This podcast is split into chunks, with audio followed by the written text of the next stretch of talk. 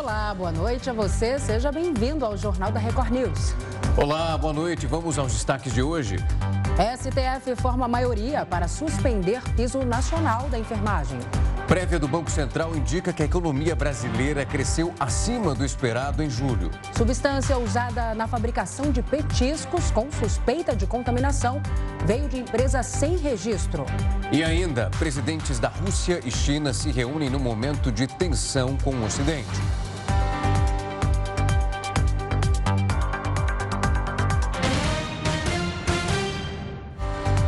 Supremo Tribunal Federal formou maioria para suspender a lei que estabeleceu um piso salarial, isso envolvendo os profissionais da enfermagem. O repórter Yuri Ascar acompanhou essa votação. Boa noite para você, Yuri. Olá, boa noite a todos. O piso salarial da categoria foi suspenso em uma decisão provisória por 60 dias depois de um pedido da Confederação Nacional de Saúde, Hospitais e Estabelecimentos de Serviços. O argumento é que, se o piso fosse mantido, haveria demissões em massa por falta de uma fonte de recursos para bancar a mudança. O pedido foi acatado pelo relator, o ministro Luiz Roberto Barroso, que então enviou o processo para uma avaliação dos outros ministros. O julgamento julgamento não acabou, segue até amanhã, mas o Supremo já formou maioria para suspender o piso. A lei que foi suspensa prevê um salário mínimo de R$ 4.750 para a categoria. Agora, estudos vão ser realizados para avaliar o impacto dessa regra na área da saúde. Em nota, o presidente do Senado, Rodrigo Pacheco, disse que vai convocar uma reunião com os líderes partidários para buscar soluções até a próxima segunda-feira. De Brasília, Yuri Ascar. Continuamos a falar sobre este assunto, a suspensão do piso salarial da categoria, agora com Heródoto Barbeiro. Heródoto, boa noite para você. Muita coisa aí tem que ser levada em consideração, né? Principalmente a situação econômica de cada estado e a diferença né, entre as categorias quando a gente fala de redes públicas e privadas. Exatamente. Salsi, é, como o nosso companheiro do Brasil lembrou, o piso vai para 4,750 para enfermeiro. Para técnico de enfermagem também tem aumento. Ele vai ganhar 70% do que ganha o enfermeiro. Para auxiliar de enfermagem também tem aumento. Ele vai, ele vai ganhar metade do que ganha o, o enfermeiro. Então, na verdade, não é só para enfermagem. É para enfermagem, para técnicos de enfermagem e para auxiliares de enfermagem. Esse é o primeiro ponto. Segundo ponto é o seguinte: essa lei foi discutida no Congresso Nacional foi debatida pelos senadores, foi debatida pelos deputados, foi sancionada pelo presidente e ninguém falou nada. Deixou passar. A hora que a lei vai ser executada, aí então se faz um recurso no Supremo Tribunal Federal. Agora, uma outra coisa importante para o pessoal que nos acompanha entender. Quem é que foi bater na porta do Supremo? Foi o SUS? Não. Foram os prefeitos? Não. Foram os governadores? Não. Por quê? Porque ano eleitoral. Já pensou se bater na porta para tentar impedir o aumento no ano eleitoral? Ficaram quietos. Os hospitais particulares, como disse o nosso companheiro de Brasília, eles é que bateram na porta do Supremo. Dizendo o quê? Dizendo que não havia sido indicado fonte para pagamento. Mas espera um pouquinho. Espera um pouquinho. Quando é gasto público, sim, tem que indicar fonte de, de, de pagamento. Quando é fonte privada, quando é atividade privada, não tem. Então, na verdade, foi um grande choque, foi um grande embrólio que a gente está assistindo. Os hospitais privados que cobram caro, que cobram de banco de saúde, foram eles que bateram na porta para dizer não tem dinheiro para pagar. Ué, da onde eles tiram o dinheiro para pagar quando sobe, por exemplo, o salário de um médico? Da onde eles tiram o dinheiro para pagar quando, por exemplo, aumenta o custo de uma sala de operação como essa que a gente está vendo? Eles jogam para o paciente, eles cobram do paciente, eles cobram do plano de saúde. Então, num momento como esse, em que uh, os oficiais privados bateram na porta, aí os outros resolveram entrar na parada. Aí houve uma gritaria por parte dos governadores de estado, por parte dos prefeitos, dizendo: peraí, o nosso é hospital público, nós não podemos repassar essa grana para o paciente. Então tem que indicar da onde que nós vamos tirar dinheiro para poder pagar isso. É uma boa pergunta, claro, sem dúvida alguma. Faz parte de um bom uh, administração fiscal? Faz, sem dúvida alguma. Agora, uh, o Congresso Nacional vai ter que dizer de onde vai vir o dinheiro para pagar o hospital público e não para pagar o hospital privado, que é esse pessoal que bateu na porta do Supremo. É bom ficar bem claro uma coisa e outra para a gente poder entender direitinho o jogo. E um detalhe ainda, Salso, que eu queria lembrar é o seguinte: uh, no Congresso Nacional, está na gaveta lá para ser votado, um aumento para o Poder Judiciário, 18%. Hoje o ministro ganha 38%, 39%. Se tiver 18%, os ministros vão ganhar mais. E aí vai ter aquele efeito cascata, que a gente já explicou aqui, que vai pegar desde os tribunais superiores em Brasília, aí o Supremo, e vai bater lá embaixo na primeira instância, no primeiro grau. A pergunta que não quer calar é a seguinte: alguém já perguntou da onde vai sair esse recurso para poder pagar esse aumento? Eu estou fazendo apenas uma comparação para que os nossos amigos e amigas, Salsi, formem sua própria opinião a respeito desse embrólio aí. Não, e a gente sabe, né, Heraldo, que agora isso vai continuar reverberando de uma forma muito, digamos ali, atenta, porque na categoria já disse, ameaçou greve, nós vimos também os hospitais dizendo dessa possibilidade anteriormente de demissão, automaticamente os enfermeiros dizendo que sofriam uma chantagem. Mas vamos continuar de olho. Heródoto, Só prazer. Um Rafa. Oi. Nada impede os hospitais particulares de pagarem o piso. Nada impede. Exato. Aliás, não precisa nem lei para eles pagarem. É provável que tenha um hospital particular que até paga mais do que isso. Nada impede. Né? É que os pequenos hospitais particulares, quando perceberam que ia bater no caixa deles, eles correram lá em Brasília para dizer: opa, peraí, da onde a gente vai tirar o dinheiro? Então acho que é bom ficar claro para a gente entender. Depois que a gente entende, aí cada um forma a sua própria opinião. Sem dúvida. Heródoto, um prazer te receber aqui como sempre. Uma ótima noite. Obrigado, querido. Até. A prévia do Banco Central indicou que a economia brasileira cresceu acima do esperado no mês de julho. O Jornal da Record News volta já. O Jornal da Record News está de volta para falar que a substância propilenoglicol é utilizada na fabricação de petisco para cães. Isso com suspeita de contaminação teria vindo de uma empresa sem nenhum registro no Ministério da Agricultura. Quem tem mais informações sobre esse assunto é o repórter Vinícius Rangel. Boa noite para você, Vinícius. Olá, boa noite, Salsi, Rafael e a todos que acompanham a Record News.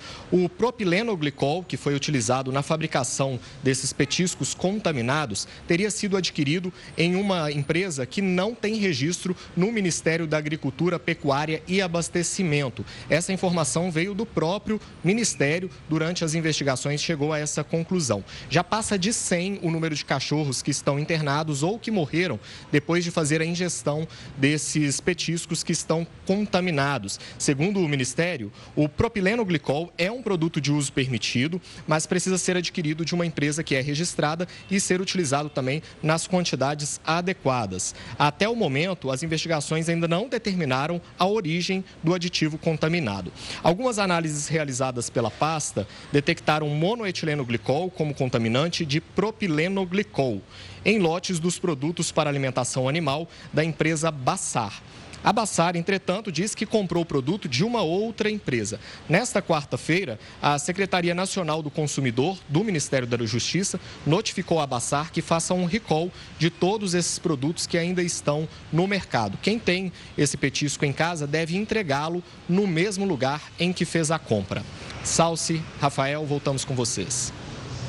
E olha, a Anvisa investiga se alimentos para humanos foram contaminados com a substância que pode ter causado a morte de cães que comeram os petiscos. A agência começou a investigação depois de descobrir que a mesma empresa vendeu parte de dois lotes da substância para outras fábricas. Tudo começou depois que tutores de cães denunciaram a morte dos animais após o consumo de petiscos. Mais de 50 cachorros podem ter morrido por ingerir a substância. Os presidentes da Rússia e da China se encontraram nesta quinta-feira em meio à tensão com o Ocidente.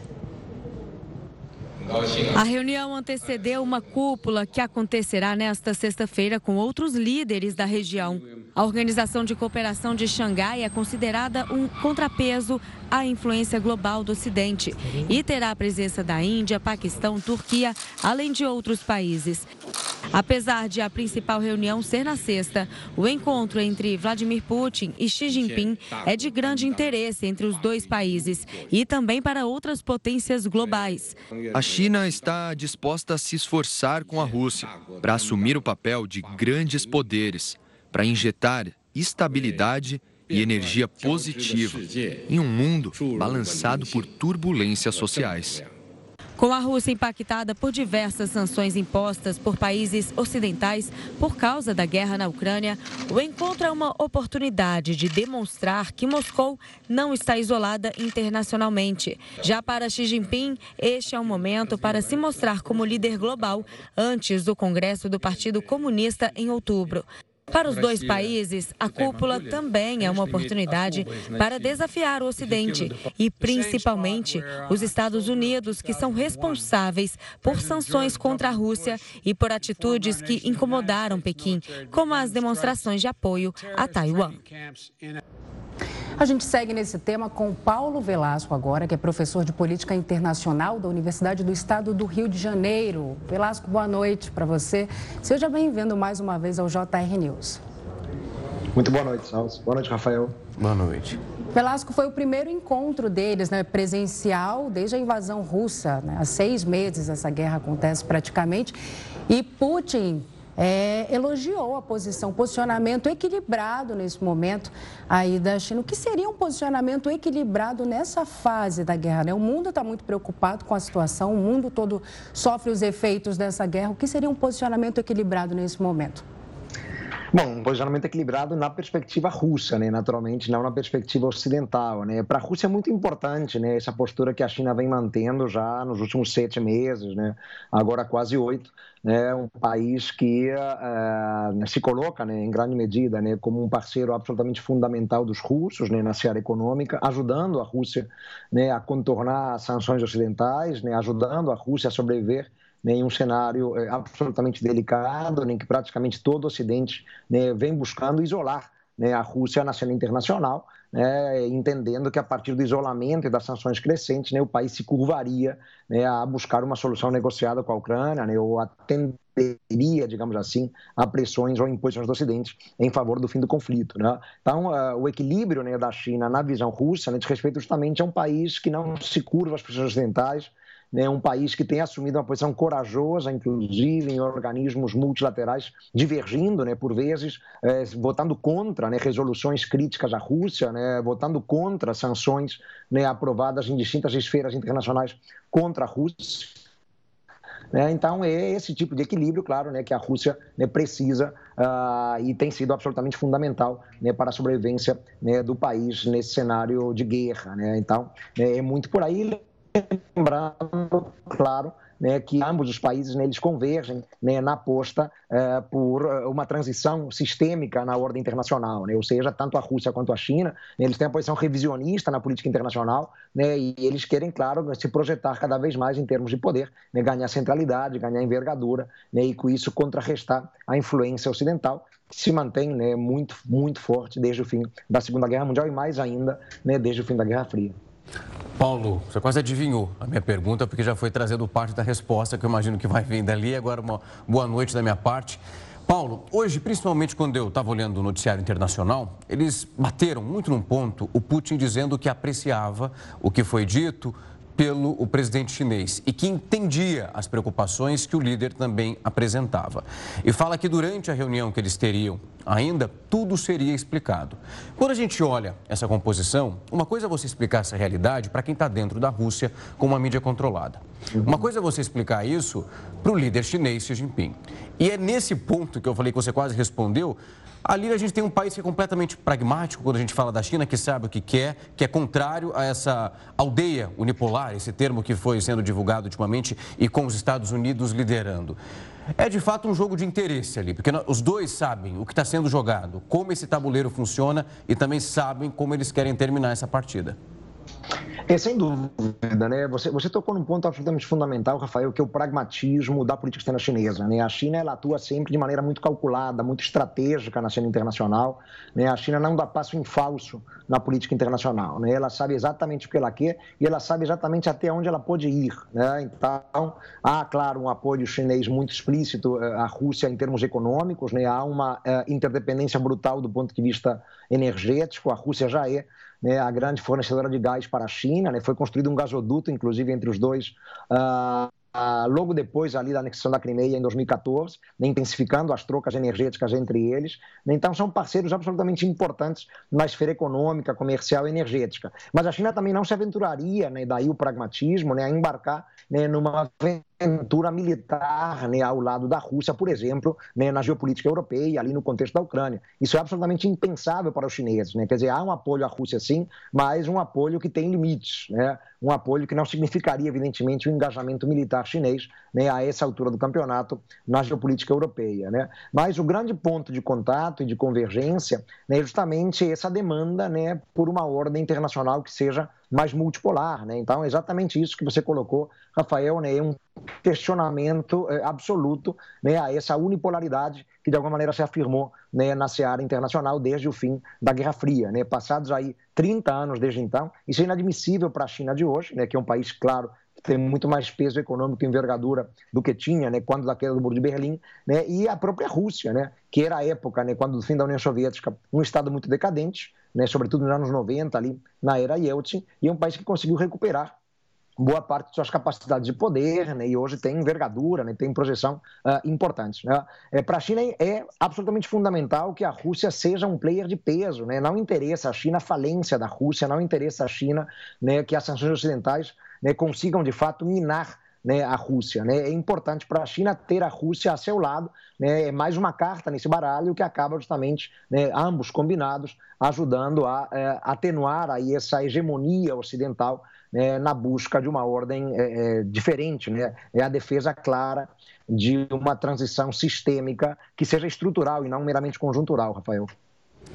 Velasco, durante a semana nós falamos aqui, noticiamos que a Ucrânia reconquistou parte de alguns territórios né, durante o conflito e o Putin não estaria muito feliz com isso, mas também não estaria demonstrando muita insatisfação. E, por outro lado, o inverno europeu está chegando e você acredita que esse jogo possa virar? Porque o principal gasoduto é, da Rússia já parou de fornecer, principalmente para a Alemanha. E você acredita que é aí que talvez ele dê uma nova cartada e vire o jogo nesse momento? É, o Putin tem essa carta na manga, né? Então, à medida que os dias passam, Salsi, ele para ele fica mais confortável a situação, porque a Europa se aproxima a passos largos né, em direção ao inverno, né? Um inverno que tende a ser né, frigidíssimo se não puder contar né, com os recursos energéticos russos. Né? Então, a partir do momento que a Rússia fechou a torneira do Nord Stream 1, né, isso cria né, um desafio geopolítico energético absolutamente extraordinário né, para os europeus, que estão tentando se virar, né, ampliando a importação uh, de gás natural liquefeito, né, é, reativando algumas usinas termoelétricas, né, mas, enfim, são soluções paliativas né, que não servirão, não serão suficientes né, para abastecer os lares no contexto do inverno ali rigoroso eh, na Europa. Né? Então é uma carta na manga importante. Né? O Putin até pode estar admitindo agora algumas derrotas militares né, muito pontuais, né? porque a guerra ela é feita assim mesmo, né? é de altos e baixos. Né? Então em alguns momentos a gente vê a Rússia avançando melhor, em outros momentos a Ucrânia avançando, é normal. Né? As tropas russas estão sendo reagrupadas, realocadas em outras partes do país. Né? Isso dá a sensação de que a Ucrânia tem obtido grandes e consistentes vitórias. São vitórias sim, mas são pontuais. Né? O Putin pensa muito mais a longo prazo né, para ele, a guerra não vai terminar agora. É um conflito que vai se estender por um bom tempo. Né, e à medida que nos aproximamos do inverno europeu, né, certamente essa carta que ele tem na manga passará a ter um peso decisivo né, na hora de fechar esse jogo. Ai, Paulo, tenho várias perguntas aqui, mas o tempo passou voando. Não vou conseguir fazer todas elas. Queria agradecer muito o tempo e a disponibilidade. Já deixo um, convidado, um convite aberto para uma próxima possibilidade, porque é muita coisa nesse leque que precisa ser entendido. Mais uma vez, uma ótima noite para você. Um prazer sempre, Rafael Salso. Boa noite para vocês. Obrigada. Até. Integrantes de uma quadrilha que tinha como alvo empresários da construção civil foram presos. Isso aconteceu no Rio de Janeiro. As vítimas eram rendidas e obrigadas a fazer automaticamente transferências bancárias. Quem tem as informações sobre esse caso, o repórter Marcos Marinho. Marcos, boa noite para você. Oi, Rafael, boa noite para você e também para Salsi, para todos que nos acompanham aqui na Record News. Essa é uma investigação da Divisão Antissequestro da Polícia Civil aqui do Rio. Os agentes já estavam monitorando essa quadrilha. Os quatro criminosos foram presos na zona oeste do Rio de Janeiro. Os policiais cercaram os, os carro desses criminosos e apreenderam duas armas. Inclusive, o veículo tinha uma placa clonada. De acordo com os investigadores da Polícia Civil, essa quadrilha fazia contato com profissionais da construção civil civil, principalmente arquitetos e engenheiros, e os criminosos, inclusive, demonstravam algum conhecimento, conversavam com esses profissionais usando termos técnicos da engenharia, termos técnicos da arquitetura, tudo isso para passar uma certa credibilidade. Eles então faziam contato com esses profissionais, diziam que queriam fazer obras e marcavam um encontro com esses profissionais que acabavam sendo vitimados, acabavam sendo sequestrados e ficavam rodando com os criminosos por diversos pontos da cidade, eram encapuzados e obrigados a fazer transferências bancárias. Os criminosos então então tiravam diversas fotos, gravavam vídeos apontando armas para as cabeças das vítimas e faziam contato com os familiares dessas vítimas para cobrar transferências bancárias via Pix. A polícia diz que nos últimos três meses o grupo fez pelo menos oito vítimas. A investigação segue em andamento, até porque o crime do sequestro relâmpago cresceu muito aqui no Rio de Janeiro. Só para vocês terem uma ideia, durante todo o ano passado foram 113 casos registrados pela pela Polícia Civil, segundo o Instituto de Segurança Pública. E agora, em 2022, ainda estamos aí ao longo desse curso, de janeiro até o mês de julho, foram registrados 103 casos, 103 crimes de sequestro relâmpago, ou seja, o ano ainda não acabou, mas o número já está se aproximando do registro do ano passado. Por isso a investigação segue em andamento. Os criminosos foram presos, levados para a divisão antissequestro da Polícia Civil no Leblon, na zona sul da capital fluminense. Salce e Rafael. Obrigado pelas informações, Marcos. Bom trabalho por aí. A NASA divulgou novidades da missão em Marte. O Jornal da Record News volta já.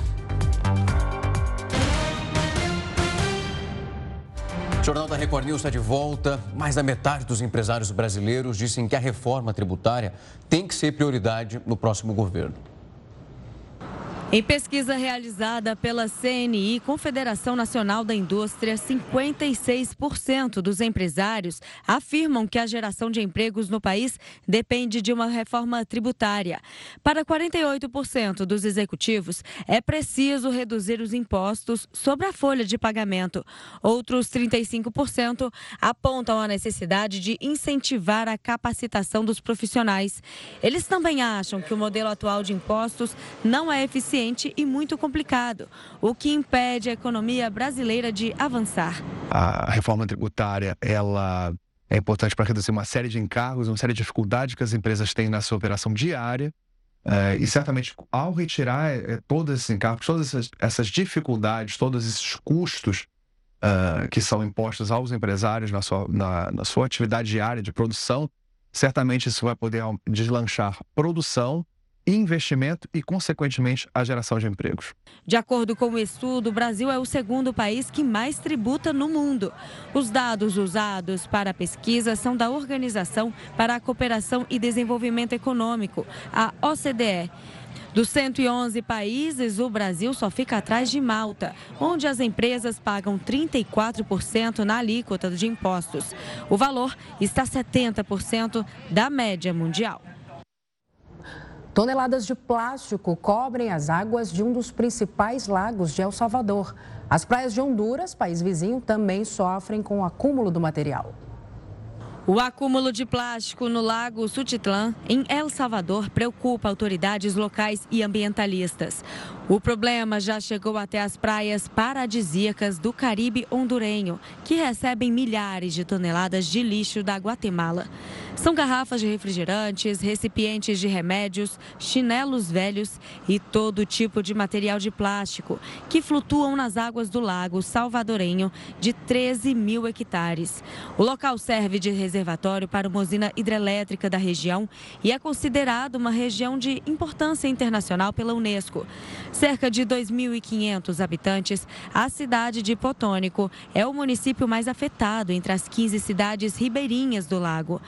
Com o acúmulo de plástico, a população está com dificuldades para manter a principal atividade econômica da região, a pesca.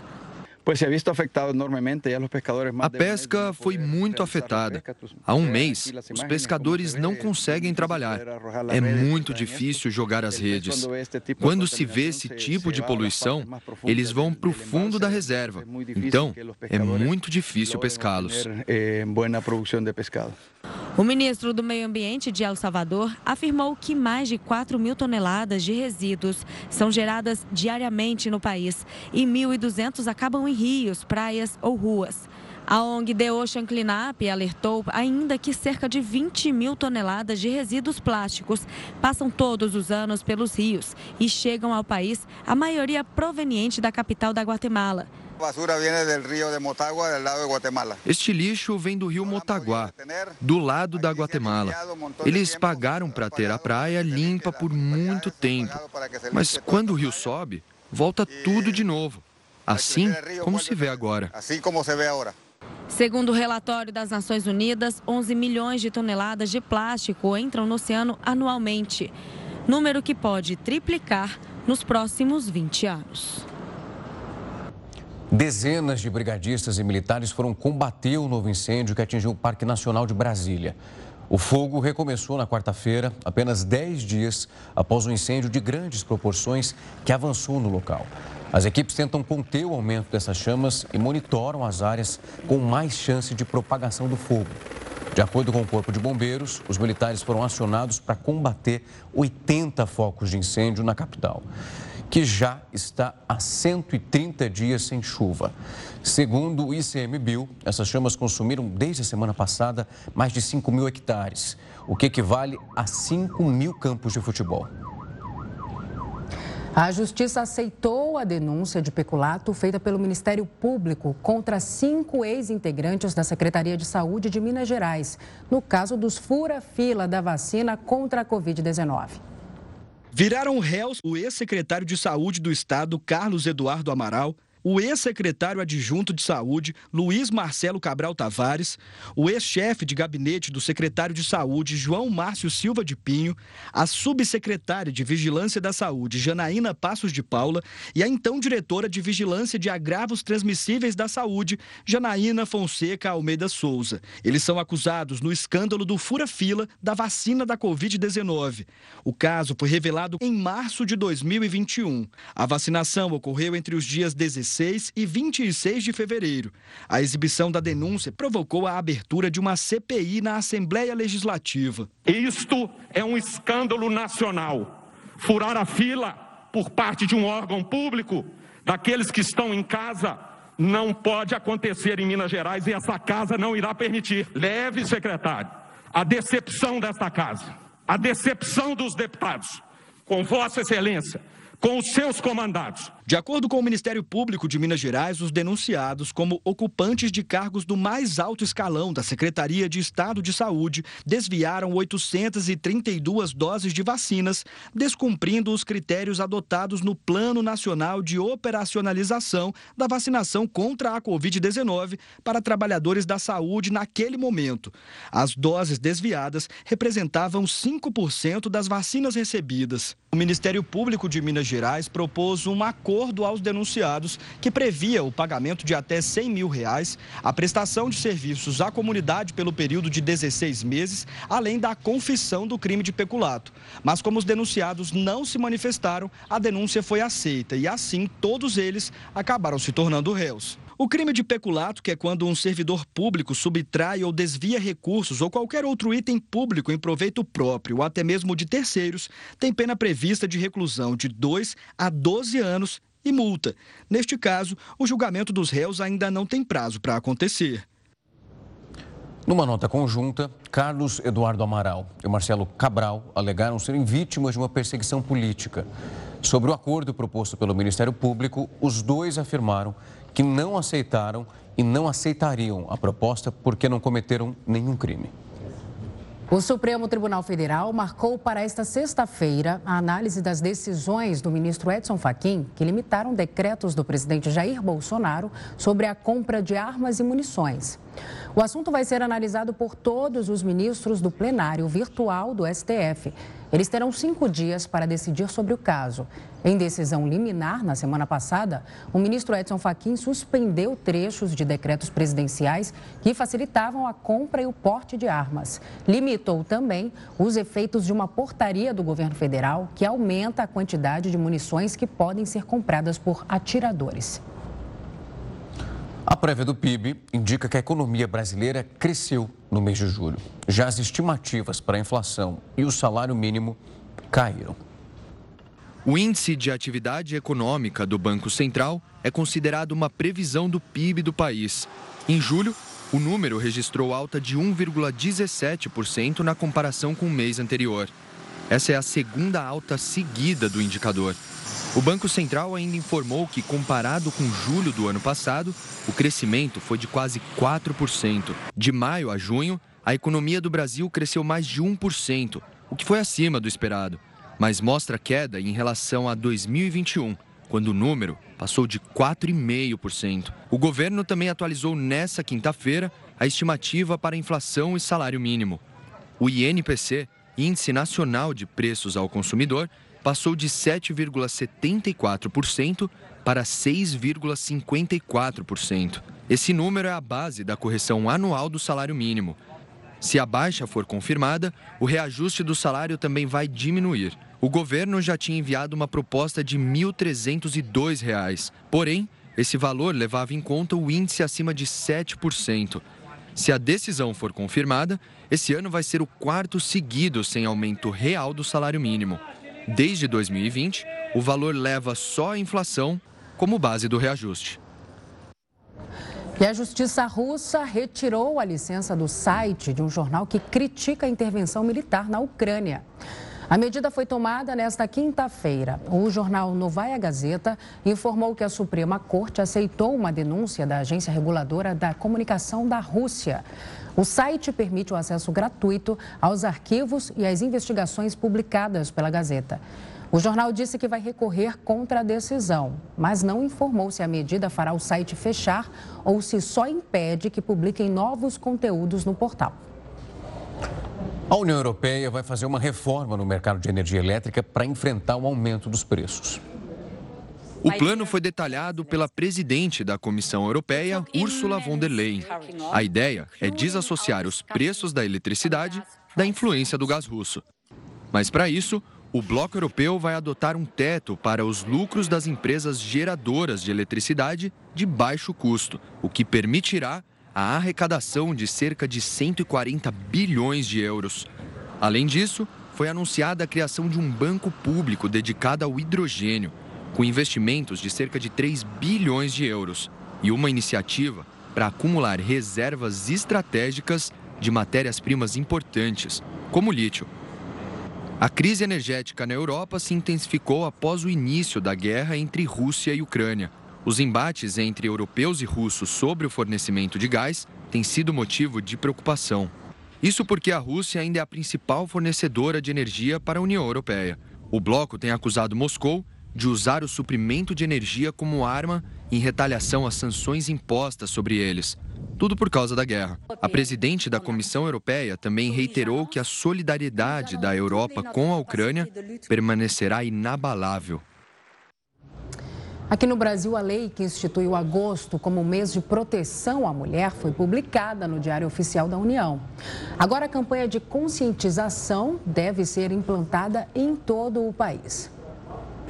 No ano passado, a cada sete horas, uma mulher foi morta pelo simples fato de ser mulher.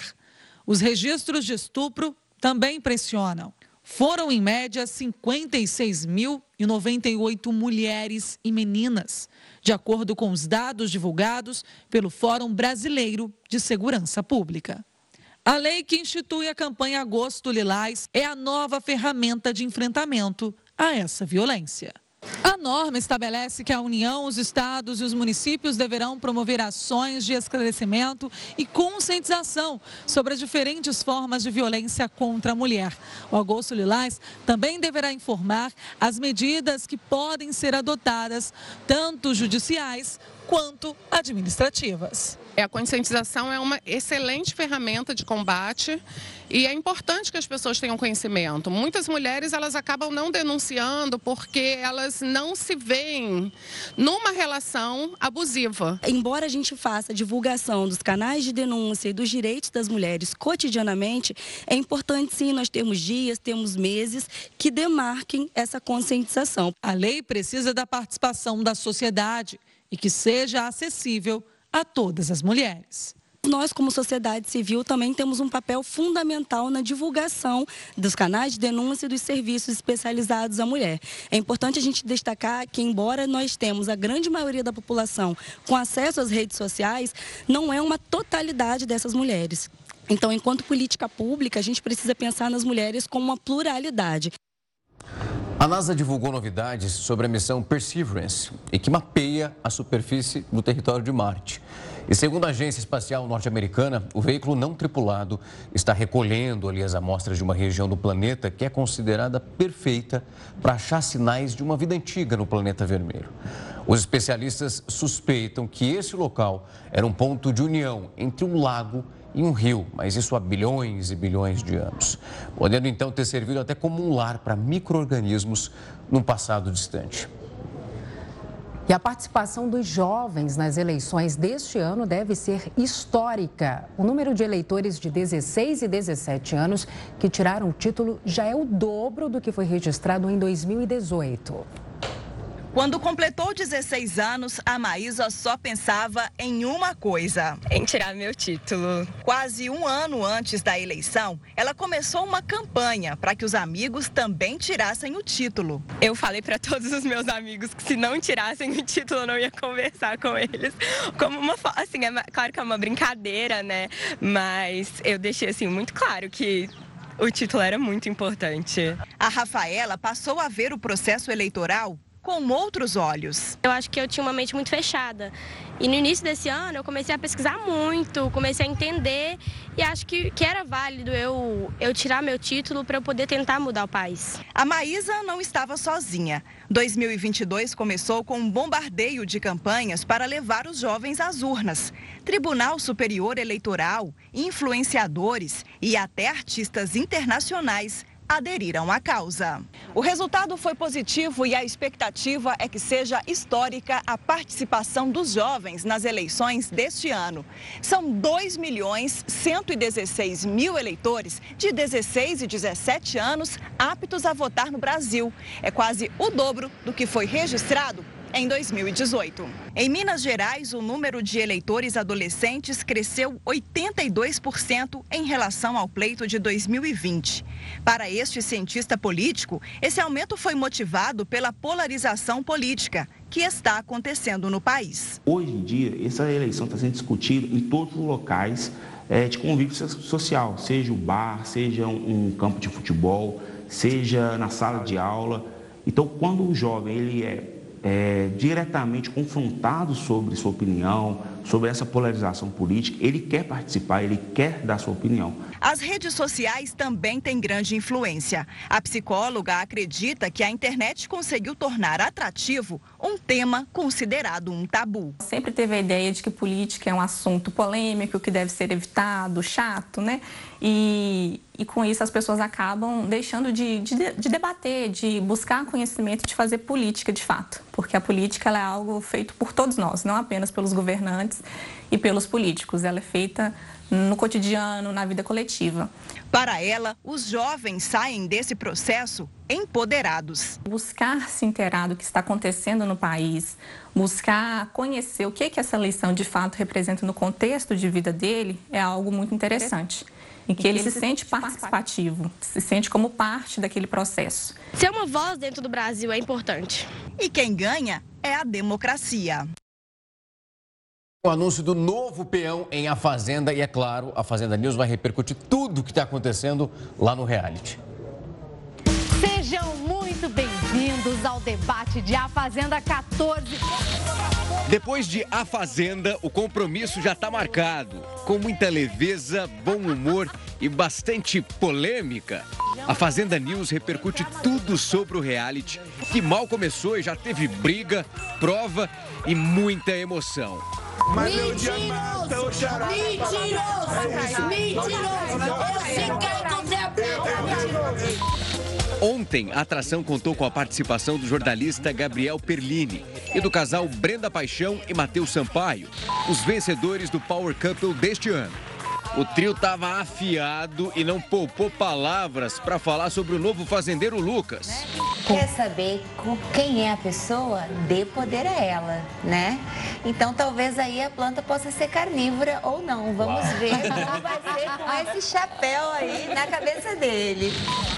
E o programa dessa noite não vai ficar para trás. A apresentadora Fabiana Oliveira vai receber a modelo Aline Mineiro e os jornalistas Pietra Mesquita e Diego Schwang. Hoje, o debate vai ser sobre o novo participante que vai sair do paiol e entrar na sede com a promessa de mais fogo no feno. E os peões ainda terão uma atividade especial e que vai render muito assunto. Então não dá para perder. A Fazenda News começa logo após a Fazenda. Olha, mais de 16 milhões de pessoas sofrem com a diabetes aqui no Brasil, segundo a OMS. Para ajudar esses pacientes, um professor desenvolveu um relógio que monitora o nível de glicose no sangue, sem precisar furar a pele. De acordo com a Organização Mundial da Saúde, a diabetes afeta 352 milhões de pessoas no mundo. No Brasil, são mais de 16 milhões, o que representa mais de 7% da população. Se não tratada, a doença pode causar sérios problemas, como cegueira e infarto, e em casos mais graves pode levar à morte. Dona Zelma tem 59 anos, mas foi a cerca de 10 que ela descobriu ser diabética. E isso só foi possível porque o filho foi o primeiro a apresentar sintomas da doença. Depois que descobriu ter diabetes tipo 2, Dona Zelma precisou adaptar toda a rotina para poder controlar o nível de açúcar no sangue todos os dias, pelo menos de três a quatro vezes, ela usa um aparelhinho de medição bem convencional. Só que furar o dedo todos os dias é incômodo e também dolorido. A gente acorda de manhã tem que furar o dedo. É, antes do almoço, fura o dedo. Ou depois, duas horas após o almoço, também tem que furar o dedo. E antes de da janta, furar o dedo. Existem hoje várias formas de medir os níveis de glicose. São métodos invasivos, não higiênicos e que precisam ser trocados periodicamente, o que faz pesar no orçamento familiar. Pensando nisso, o professor Pedro Bertemes desenvolveu um novo dispositivo para monitoramento da concentração da glicose sanguínea em humanos não invasivo. O projeto é executado pela Universidade do Estado de Santa Catarina, em Joinville, juntamente com o pesquisador Paulo Meloni, da Universidade de Cagliari, na Itália. No formato de smartwatch vestível à prova d'água, o dispositivo multiuso permitirá o monitoramento em tempo real do nível de glicose sanguínea, assim como sinais de batimento cardíaco e a saturação de oxigênio, inclusive durante o sono. Os os usuários poderão visualizar todos os dados e o histórico de medições por meio de um aplicativo no celular. O apelo é enorme, né? então o impacto para o SUS vai ser muito grande. As pessoas vão poder controlar a taxa de glicose em tempo real, quando ela quiser. Ah, eu quero medir agora. Então ela vai na loja, aperta aqui o botão. O objetivo é patentear o dispositivo e que uma empresa produza em larga escala para que o aparelho seja adotado pelo Serviço Nacional de Saúde. A princípio, terá um custo de aproximadamente 500 reais. Apesar de ser um valor relativamente alto, o professor explica que é um aparelho de uso permanente. Mesmo que esse dispositivo aqui chegue chega a custar no mercado 500 reais, vai ser 500 reais para o resto da vida. A imprensa argentina divulgou conversas da namorada do brasileiro que tentou matar Cristina Kirchner. Nessas mensagens obtidas pela justiça e divulgadas pelo jornal La Nación, Brenda Uliarte disse que de fato mandou matar a vice-presidente argentina, mas não deu certo. Ela estava planejando isso pelo menos desde o dia 4 de julho, quando chegou a contar para uma amiga sobre um ataque contra a casa de Kirchner com bombas Molotov. Brenda também afirmou que seria libertadora da Argentina. Na sequência, nessa conversa, ela explica que mandou uma pessoa então matar a vice-presidente e que ele não cobrou nada. Essa pessoa era então Fernando Montiel, o namorado dela. Dezenas de afegãos estão acampados no Aeroporto Internacional de Guarulhos, em São Paulo. Agora eles procuram ajuda para conseguir emprego, casa e recomeçar a vida longe da guerra. Cerca de 50 refugiados afegãos permanecem no Terminal 2 do aeroporto de Guarulhos. São homens médicos, engenheiros, professores e até militares, acompanhados dos filhos e das esposas, algumas grávidas. A história é semelhante à retratada no filme O Terminal, onde o personagem de Tom Hanks fica preso por meses dentro de um aeroporto nos Estados Unidos, depois do passaporte ser cancelado por causa de um golpe no país em que nasceu. Diferente do filme, que também é baseado em fatos reais, as famílias por aqui esperam por um lugar para viver no Brasil e recomeçar a vida depois de fugir da guerra no país de origem. Há cerca de um ano, o Brasil tem concedido vistos humanitários para os cidadãos afegãos que querem fugir do regime talibã. Eles chegam sem aviso ao país. Na maioria das vezes, surpreendidas, as autoridades tentam uma forma de abrigá-los. Quase todas as famílias que estão aqui gastaram todo o dinheiro que tinham com a passagem aérea e agora precisam contar com a ajuda das pessoas para comerem e se protegerem do frio. Entre janeiro e junho deste ano, o Brasil já concedeu refúgio a 1.720 pessoas que tentam segurança fora do país em que nasceu. São pelo menos 121 nacionalidades diferentes. De acordo com a Prefeitura de Guarulhos, 447 afegãos desembarcaram desde janeiro no aeroporto. Somente no mês passado foram 153. Para quem ainda não conseguiu seguir o caminho do acolhimento, as barracas improvisadas no mezanino do aeroporto mais movimentado do país garantem um pouco de privacidade. Para as necessidades pessoais, os afegãos usam o banheiro do terminal. Mas o banho tem sido raro por aqui. O estrangeiro, refugiado, tem os direitos inerentes ao brasileiro, como a liberdade de pensamento e liberdade de locomoção. Apesar da dificuldade, os refugiados estão gratos pela recepção no Brasil e esperam logo terem uma condição melhor. Eles preferiram não gravar entrevista. Sentem medo de represálias aos parentes que ainda permanecem no país, mas sonham, assim como tantos outros que fogem do terror da guerra, por uma vida melhor. A Prefeitura de Guarulhos informou que os refugiados estão recebendo alimento, água, um kit higiene e também cobertor. Por causa desse grande número de refugiados chegando aqui no Brasil, a Prefeitura criou uma casa que é de apoio e que tem uma capacidade para atender 27 pessoas. Mas no momento esse local está completamente lotado. Mais de um milhão e meio de pessoas tiveram que abandonar as casas com a chegada do tufão Muifa, ao leste da China. A maioria dos voos no principal aeroporto de Xangai também foi suspensa. Até o momento não houve registro de mortos ou feridos. Muifa é o tufão mais forte a atingir Xangai desde que os registros começaram em 1949. As chuvas causaram engarrafamentos e inundações. O Tribunal Superior Eleitoral fez hoje uma simulação de um projeto com a biometria nos testes envolvendo as urnas eletrônicas. Essa medida vai ser implementada já no primeiro turno das eleições. O projeto será realizado em 18 estados e no Distrito Federal, em 56 urnas. Segundo o TSE, a amostragem representa quase 10% das 640 urnas que já estavam separadas para a realização de testes de integridade. A diferença é que os testes nessas 56 urnas levarão em conta também a biometria dos eleitores. A demanda é um dos pedidos feitos pelas Forças Armadas para aumentar a segurança do processo eleitoral. A Justiça Eleitoral é aberta a inovações, é, a sugestões, mantendo é, o que vem dando certo, mantendo o que vem garantindo a total lisura é, das eleições. A simulação demonstra que o voto do eleitor é o mesmo que a urna registra. No dia da eleição, as urnas que irão participar do teste serão definidas aleatoriamente e retiradas das sessões eleitorais. Os fiscais da Justiça Eleitoral comparam os dados das urnas eletrônicas com os números dos boletins impressos. Se forem os mesmos, quer dizer que não houve problema.